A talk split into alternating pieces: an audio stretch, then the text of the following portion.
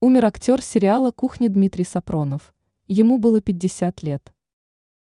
Печальную новость для любителей современного российского кино сообщают СМИ. Скончался известный актер, звезда сериалов «Карпов» и «Кухня» Дмитрий Сапронов.